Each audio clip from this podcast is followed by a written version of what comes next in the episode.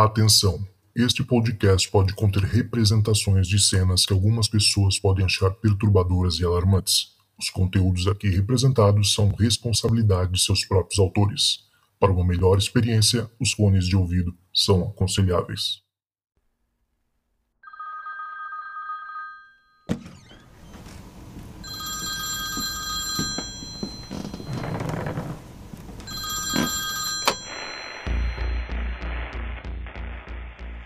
Fala Zoucas, meu nome é Roberta, eu tenho 39 anos e eu falo do interior de Goiás.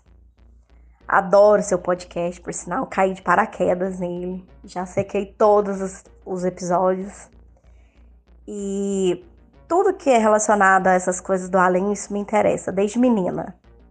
Apesar de ter sido criada em uma família católica que nunca acreditou muito nessas coisas, porém sempre tiveram é, coisas sobrenaturais para contar. É, então, assim, meu pai, mas a minha mãe, desde nós meninos, eu e meus irmãos somos três filhos do casamento dos meus pais. E desde meninos a gente sempre ouviu os relatos, as histórias que meu pai contava, minha mãe contava. É, eu acho que eu tinha uns oito anos que eu me recordo assim é, de um primeiro episódio que nós tivemos na minha casa. Meu pai estava dormindo. Eu não sei se você já ouviu falar. Aqui em Goiás a gente conhece como pesadela. Alguns falam pisadeira, mas a gente fala pesadela. Meu pai sempre teve essa uma velha. Ele discriminava sempre como uma velha que tentava matá-lo. E um, num episódio em específico, ele tava dormindo no, Meus irmãos dormiam numa, numa beliche. E ele tava dormindo na cama de baixo.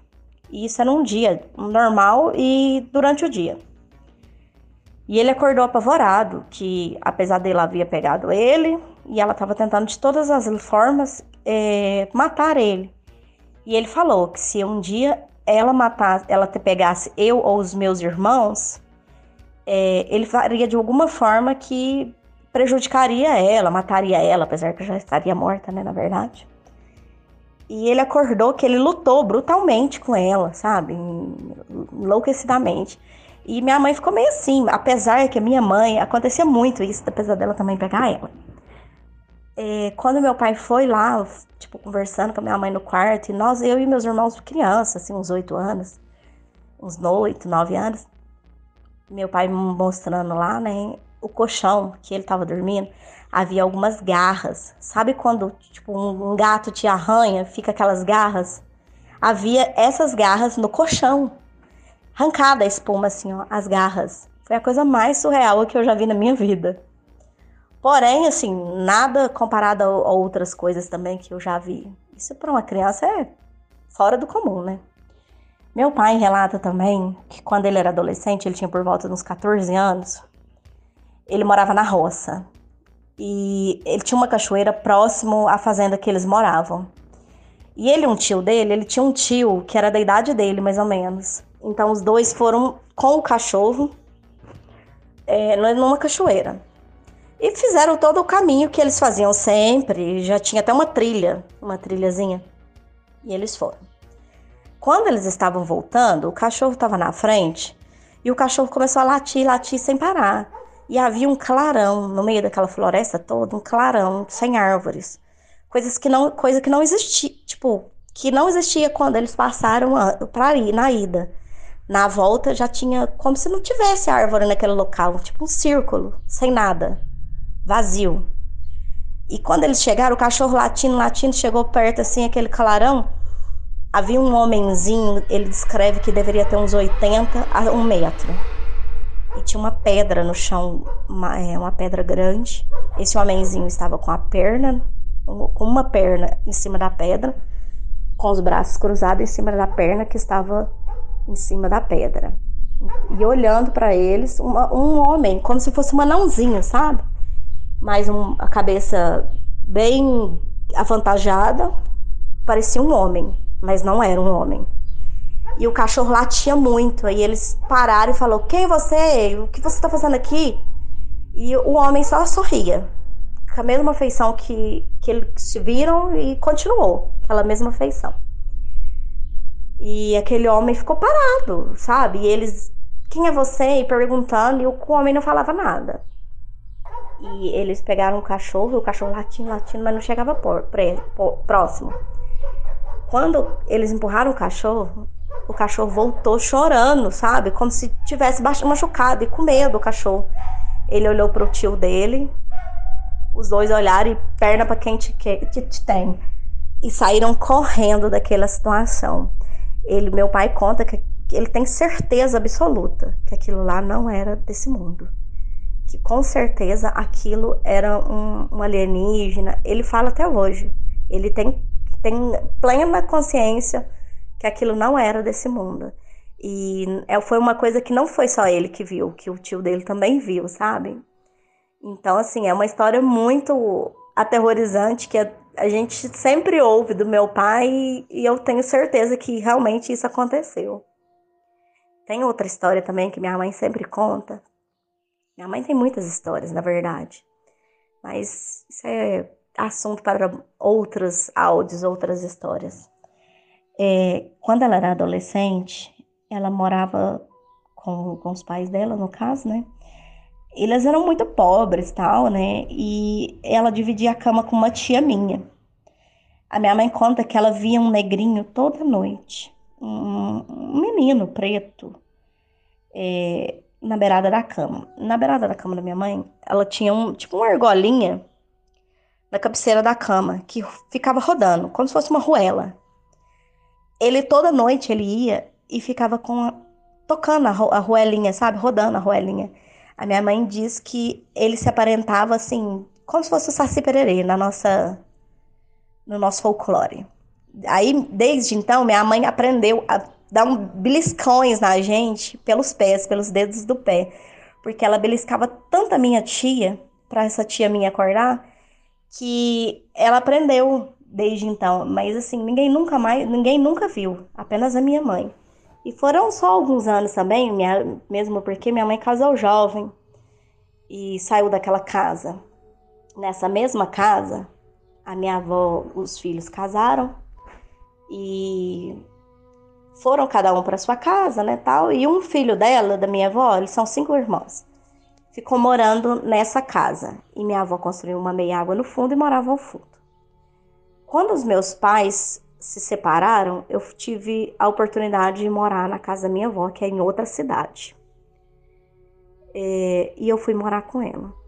Teve uma certa noite que eu estava dormindo e quando eu estava sozinha em casa, minha avó havia viajado, ido para casa de uma outra filha, que era na cidade que a minha mãe morava, até por sinal. Meus pais moravam.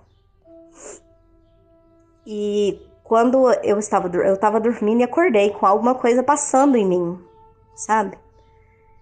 Quando eu virei para o lado, eu estava dormindo lateralmente, virada para o canto da parede.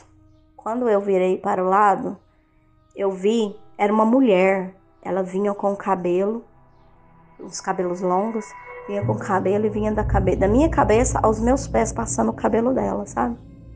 Ela tinha uma, uma camiseta vermelha e um short branco. Eu olhei aquilo e meu pai sempre falou para mim assim: se algum dia você vê, você manda ir para o mesmo lugar onde você viu, de, mesmo lugar de onde você que ele veio.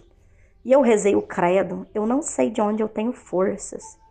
Que quando eu acontece esses tipos de visões, eu, eu consigo rezar o credo, o credo de trás para frente, é, salve rainha de trás para frente. É coisa assim surreal.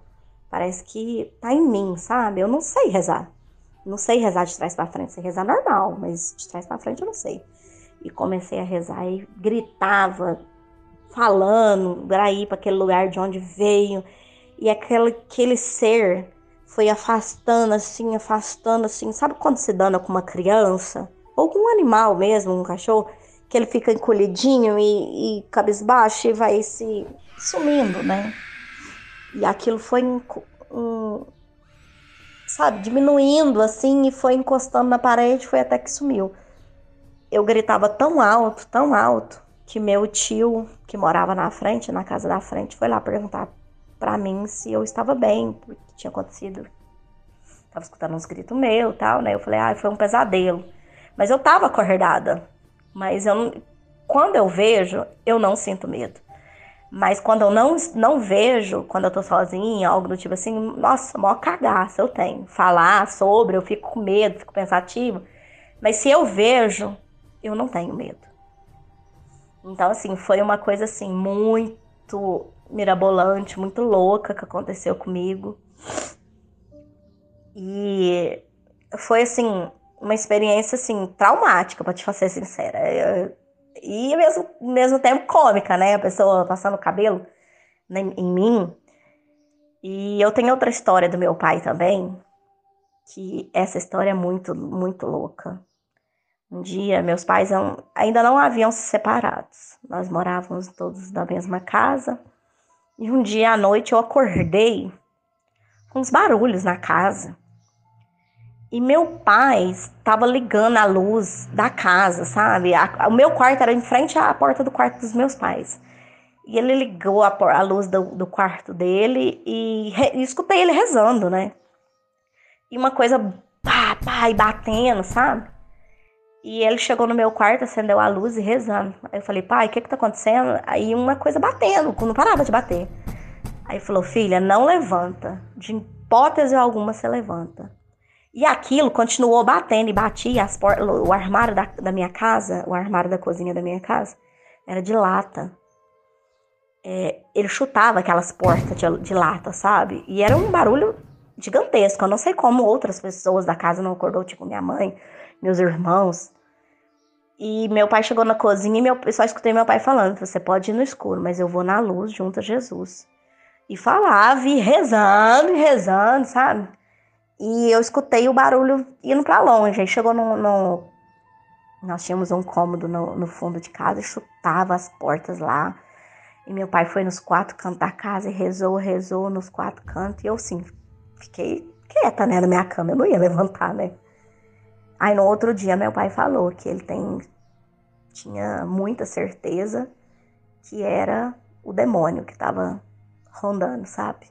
Aí ele contou que ele estava sonhando que ele estava no inferno. Aí diz que o demônio falava assim.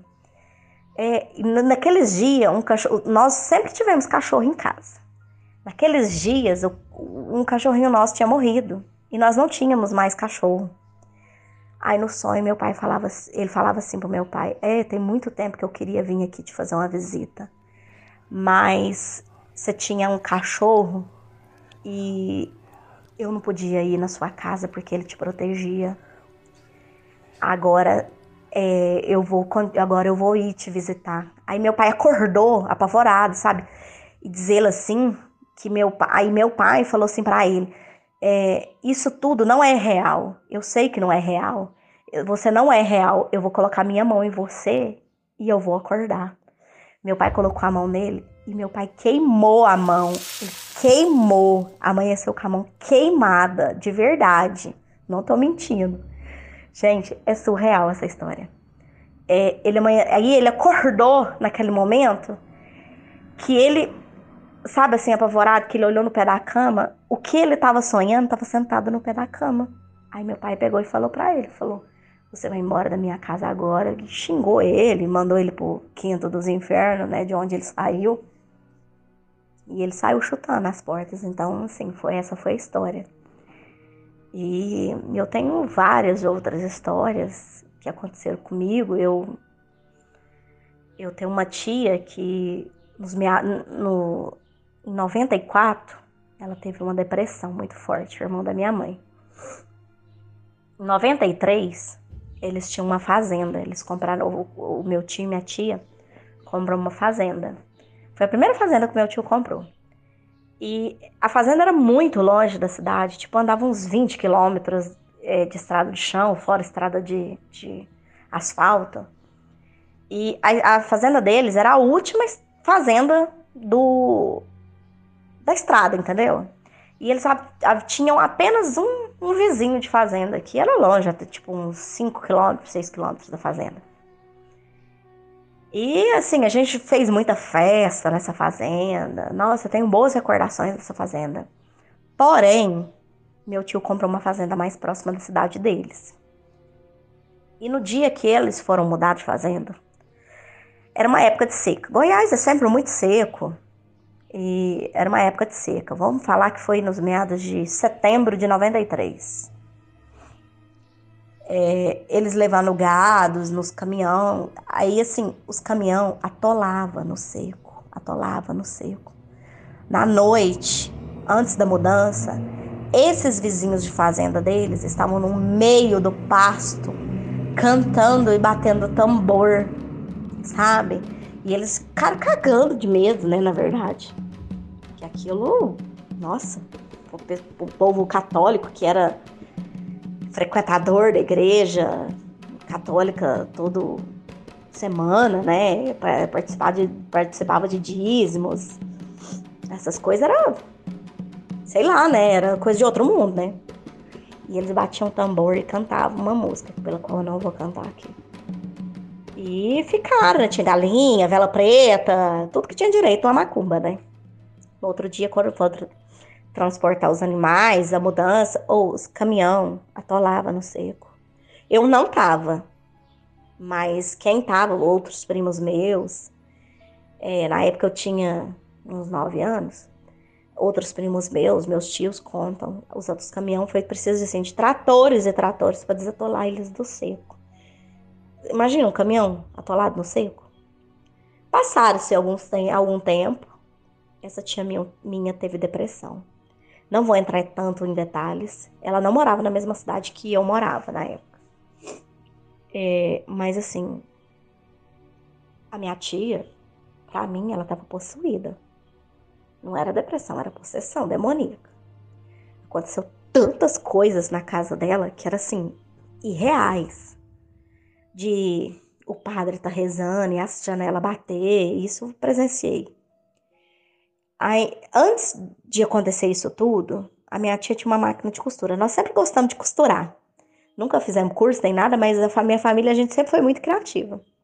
Essa tia minha estava costurando um vestido que era para mim. Estávamos de férias. Isso provavelmente era em dezembro, porque eu só ia na época das férias. A maioria das vezes que nós íamos para a cidade da minha tia, era, apesar que era perto, a gente ia de férias, hum, férias de dezembro e férias de julho. E ela estava costurando um vestido para mim. E até, inclusive, todas as vezes que eu ouço as histórias aqui no podcast, eu sempre lembro, me recordo de alguma daqui, é, da minha vida, né, na verdade. Ela estava costurando e ela falou aquele nome, que, aquele nome pelado que eu não gosto nem de repetir, pra ser sincero. Eu detesto palavrões. É, na hora que ela falou, choveu brita na casa dela. Ela tava no fundo da casa. Choveu brita. Foi a mesma coisa ter jogado assim uns, uns seis baldes de brita no quintal, sabe? Coisa assim, muito louca. A gente saiu correndo na rua, perguntando pros vizinhos se alguém tinha jogado. E ela desesperada, sem entender o que estava acontecendo, sabe? Aí, quando ela deu depressão, ficou muito depre... com uma depressão muito forte, foi em julho de 94. Eu me recordo porque era, quatro, era Copa do Mundo de 94. Então, assim, tudo que acontecia, alguma coisa mostrava para minha tia onde estava. Ela ficou tão debilitada que eles tiveram que esconder tudo de casa, tipo faca, álcool, tudo que poderia prejudicar a vida dela, entendeu? Remédios, tudo. É, em um episódio, meu irmão havia levado uma picada de abelha. Quando ele chegou lá, né, com aquela picada ardendo e chorando e tal, né, ela chegou simplesmente com álcool na mão. E ela andava, sabe? imagina aquela cena daquela menina do exorcista, com aquela camisola. Ela era idêntica àquela menina. Ela chegou e falou assim: Aqui, meu irmão tem um apelido. Aí chamou ele pelo apelido. Falou: Vem cá, deixa a tia passar em você. Todo mundo olhou um pra cara do outro, porque assim, nós éramos crianças, mas a gente sabia o que estava acontecendo. Ela virou e falou assim: Não adianta vocês esconder as coisas de mim. Ele me mostra onde tá. Cara, isso foi aterrorizante. Eu sei que ela ficou doente por muito tempo. É, aí teve um episódio no dia da final da Copa do Brasil, da Copa do Mundo, o Bebeto errou um gol e a minha prima tava passando na porta do quarto da minha tia bem na hora. Aí meu tio foi, xingou um palavrão, sabe? Aí na hora, a minha prima tava passando bem na porta, filha de, dessa tia minha, e falou que na hora que meu tio grit, falou esse palavrão, disse que veio um ronco debaixo da porta, assim, sabe? Parecendo debaixo da cama dela, parecendo que um boi tinha roncado, um porco, sabe? Ela ficou morrendo de medo. E minha tia tava acamada, tava deitada na cama.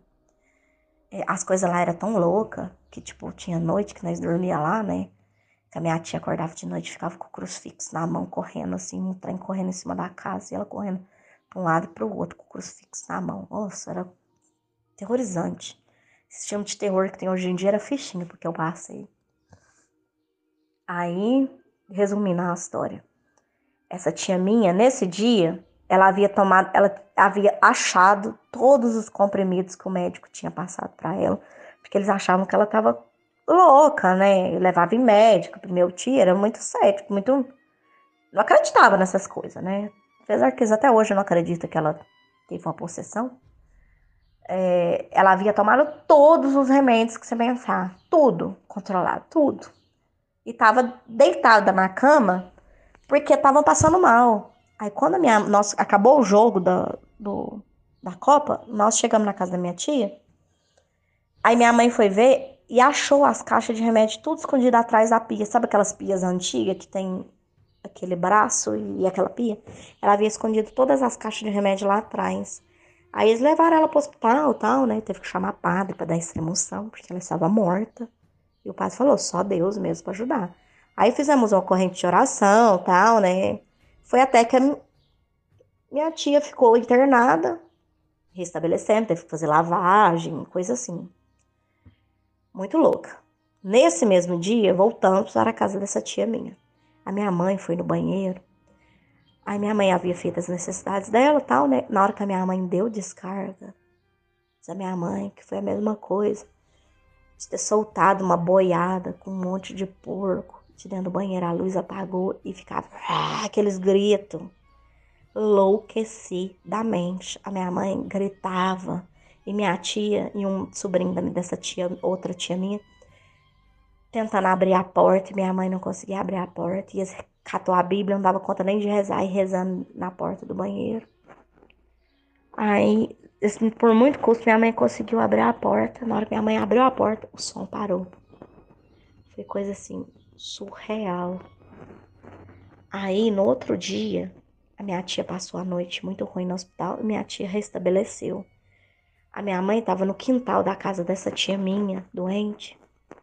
Quando ela olhou pro rumo do, do portão da rua, estava saindo uma mulher com um menininho de uns seis anos, quatro, seis anos, com um bonezinho. E a mulher puxava o menino, sabe quando você anda? Que a criança fica para trás, olhando para trás, e puxa aquela criança, aquela criança embora. A minha mãe olhou e aquela mulher saindo com uma criança. Uma criança, diz ela que a feição dessa criança era parecer ela que ela tinha síndrome de Down. E foi embora. E simplesmente minha tia melhorou. Do nada. Sabe? Sim, do nada. E passaram alguns anos. a minha prima, nós sempre foram, fomos muito sensitivas é, essa prima minha, filha dessa tia minha, fazia faculdade em outra cidade. E ela começou a ver um menino com as mesmas descrições que a minha mãe tinha visto indo embora da casa da tia, da irmã dela. Essa prima minha, ela chorava e falava: pai, mãe, não é possível que vocês não estão vendo, ele tá aqui, ele tá aqui sabe? E o menino sentava na mesa, diz a minha prima, que ele sentava e não encostava os pezinhos no chão, ficava balançando as perninhas, aí ele punha os cotovelinhos na mesa e ficava rindo com a minha prima. E minha prima sentada na mesa comendo e o menino lá. Minha prima começou a entrar assim, ficar doente, né? Que ela via aquele menino. É, aí minha tia resolveu levar ela na igreja, onde um padre da carismática era padre. Na hora que a minha tia, mas a minha prima entrou dentro da igreja, havia algumas pessoas e algumas fleiras na igreja nesse dia. Era um dia sol de 38 graus, porque onde a gente mora é muito calor. as fleiras, mas as mulheres, as pessoas que estavam lá começou a rir, a rir e dar risada, gaitada, sabe assim, como se tivesse uma piada assim, e eles morriam de rir, elas morriam de rir. Aí algumas outras que não estavam rindo começou a orar em línguas, sabe? E o padre começou a benzer e falar as coisas, sabe? E benzer nelas, nananana. Essa história é tão verídica que saiu até na rádio da cidade. Interior, você sabe, né? Tudo dá na rádio. O chão da igreja pipocou todinho. Sabe o que é pipocar? Sabe? Soltar. Aonde a minha prima estava e aonde a minha prima ia andando, o chão foi soltando. Foi a coisa mais louca que aconteceu. A minha tia, para encobrir a história, né? Porque você sabe, né? Pessoa católica, acontecer essas coisas, né? Coisa do demônio. Eles pagaram todo o piso da igreja, tiveram que trocar o piso da igreja e tudo. E assim, foi uma coisa assim muito louca. Aí acabou essa o padre foi, orou lá para minha prima, tal, né? Resolveu a situação. Resumir a história. E foram embora. Aí minha prima estudava em outra cidade, como eu disse, né? A minha tia foi levar minha prima nessa cidade. Aí levou minha prima e voltou, né? Aí quando a minha tia chegou na casa dela, que ela foi para abrir o portão, ela foi para pegar o controle para abrir o portão, tinha um boné de criança no banco que a minha prima estava sentada, no banco do passageiro. Minha, minha tia ficou assim, louca, né? Falou, gente, quem colocou esse boné aqui? Quem que tá fazendo essa pegadinha comigo? Aí minha tia chegou na oficina que eles, na, na loja deles, falou, gente, alguém colocou e perguntou para todo mundo. Todo mundo, não, não, não foi nós. Todo mundo, não, não, não foi. A minha tia falou, isso aqui vai achar o dono. Minha tia foi lá no Salmo 91 que tinha na parede, colocou o boné pendurado. O boné anoiteceu e não amanheceu. Sumiu, desapareceu. Minha prima nunca mais teve vestígios desse menino e nunca mais viu ele, mas ela conta assim, que era uma coisa assim muito aterrorizante. Que ela dormia o menino lá do lado, ela acordava o menino do lado, ela ia para faculdade o menino do lado. Era uma coisa muito horrível. Agora voltando aos meus assuntos, no meu caso, é, vou contar duas histórias que para mim foram mais recentes e muito ruins, na verdade. Eu sempre tive uma ligação muito forte com algumas primas minhas e tenho até hoje, na verdade, inclusive com essa prima minha. Eu morava sozinha e certa noite eu sonhei com o demônio. Eu tenho certeza que era ele. Eu sempre fui muito sensitiva, mas no sentido assim de sonhos. Sempre sabia que ia acontecer no outro dia, porém eu sonhava. Já tive algumas visões, e mas sonhos são mais frequentes. Nesse sonho eu via ele só da cabeça para baixo. Tinha um, um rapaz que eu conhecia também, que estava no meu sonho, e resumindo o sonho, ele ria para mim e ria e ficava rindo, aquelas risadas debochadas, sabe? Nossa, muito cabeludo, era como se fosse um lobisomem. Só que eu só via da cabeça para baixo. E eu falava, e minha prima estava nesse sonho, eu falava assim para ela, e ela falava assim para mim: "Segura minha mão que nós vamos sair". Eu segurava na mão dela, nós começávamos a rezar. Aí eu acordei. Foi mais uns dois dias. Eu não conseguia dormir direito, porque eu escutava vozes assim: "Deixa eu entrar, deixa eu entrar, deixa eu entrar". Eu tenho o corpo fechado.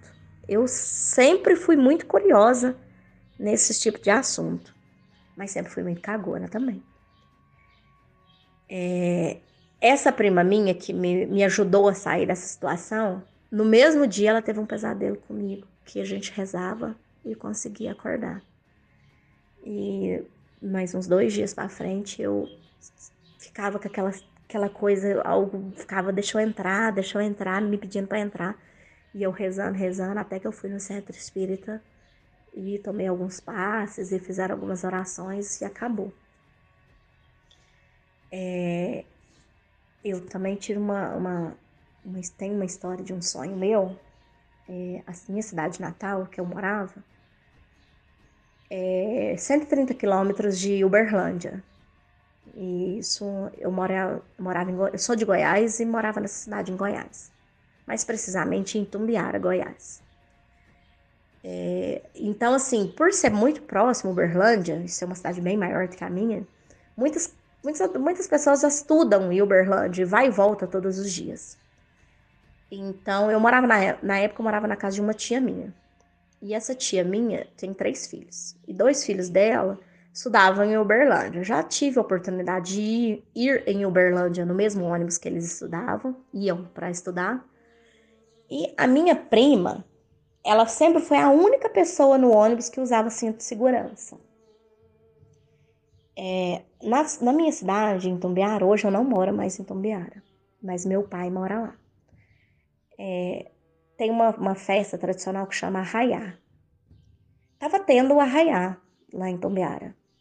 Um dia, à noite, eu sonhei que eu tava na BR e eu havia tido um acidente automobilístico, sabe? Assim, e eu muito ensanguentada, pedindo ajuda. Parecendo que eu tava tipo num purgatório, pedindo ajuda. E aquele tanto de carro, aquelas pessoas passando, e eu muito sangue, pendurada, sabe? Um sonho assim, sabe assim, quando te deixa agoniado, triste, aquela coisa muito ruim. E eu acordei desesperada. Eu falei, vai acontecer um acidente com o ônibus da faculdade eu preciso ligar para minha prima. E isso era uma hora da manhã, não, era uma meia-noite. E eu ligava para minha prima, ligava e ela não atendia. Na época já tinha o WhatsApp. E eu ligava e ela não atendia. Eu mandava mensagem, ela não me respondia. E eu falava: Sara, use o cinto de segurança. Vai ter um acidente, pelo amor de Deus. Use o cinto de segurança. Põe o cinto. E eu chorava nos meus áudios. Então, assim, eu não, eu não dormi, voltei a dormir enquanto ela não chegou em casa. Ela chegou, foi lá no meu quarto, falou: Roberta, tá tudo bem e tal, não aconteceu nada, pode ficar tranquila, pode dormir. Falei: Nossa senhora, gente do céu, quase morri do coração. Graças a Deus não aconteceu nada. No outro dia, é, no interior aqui de Goiás, eu não sei se em outros estados tem, tem essas coisas, tem é, levantam santos, São João, Santo Antônio. Então teve um, uma festa de santo. E nesse dia ia ter o show.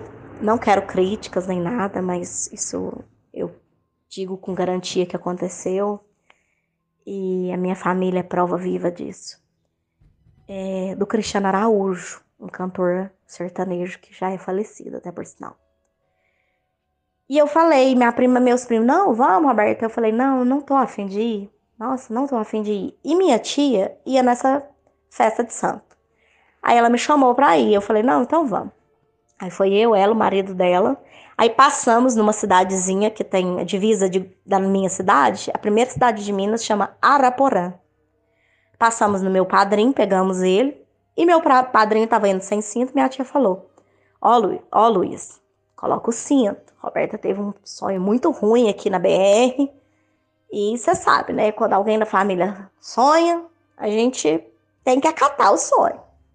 E assim fomos. Fomos, divertimos, comemos, fomos embora. No outro dia de manhã, quando eu acordei, eu tive a notícia que esse cantor sertanejo havia feito show naquele dia em Itumbiara, no show do Arraiá. Ele havia sofrido um acidente na BR pela qual eu havia sonhado e tinha morrido. Então, assim, isso me deixou assim muito abalada, muito, muito, muito abalada. Fiquei muito triste na época. E muita gente falou: "Nossa, você tinha que desenvolver porque você pode ajudar várias outras pessoas". Mas eu sou muito cagona. Na verdade, eu acho que foi falta de muitas oportunidades e ouvindo seu podcast, eu hoje em dia eu penso diferente vejo tantas histórias iguais e que eu posso às vezes tá trabalhando mais, né, em relação a isso. E assim, tenho outras histórias. O meu áudio já tá enorme. E se tiver oportunidade depois eu mando outras histórias pra gente poder discutir sobre elas. Um abraço grande e fica com Deus. Nossa, obrigado, Roberta. Valeu demais aí pelo seu, seu áudio. Incrível, né? Quantas histórias boas a gente teve aí de começou com extraterrestre, fomos para possessão demoníaca. Achei demais. É o tipo de relato que eu gosto de receber. E assim, eu fico às vezes me perguntando se os cientistas do passado, né, filósofos, psicólogos, é, pessoas mais céticas é, que pesquisavam esse, o fenômeno antigamente, tivessem contato com, com relatos como esse da Roberta, né? Hoje em dia, que a gente vê que teve mais de uma pessoa muitas vezes avistando aquilo, né? Vendo aquilo. É, fico me perguntando como é que seria a posição deles hoje em dia, né? É, porque eu sei que eles falam que tudo isso pode ser uma coisa da, do inconsciente, né? Uma coisa da mente humana, é, problemas químicos no cérebro do indivíduo, é, que são envolvidos na troca de impulsos elétricos, nas alterações celulares, mas eu não sei, né? Isso, assim, novamente não explica como é que duas pessoas conseguem ver o mesmo fenômeno. É, não sei se vocês sabem, mas foi graças a tentar entender esses fenômenos paranormais que o psiquiatra alemão Hans Berger, né, que era fascinado pelos poderes da mente, criou ali por volta de 1920 o encefalograma, né, que é essa máquina, esse aparelho que mede as ondas cerebrais do, do cérebro. E ondas cerebrais do cérebro é meio óbvio. Mas quando ele foi soldado, né, no exército alemão na Primeira Guerra Mundial, durante um exercício militar, o, o Berger sofreu um acidente de cavalo.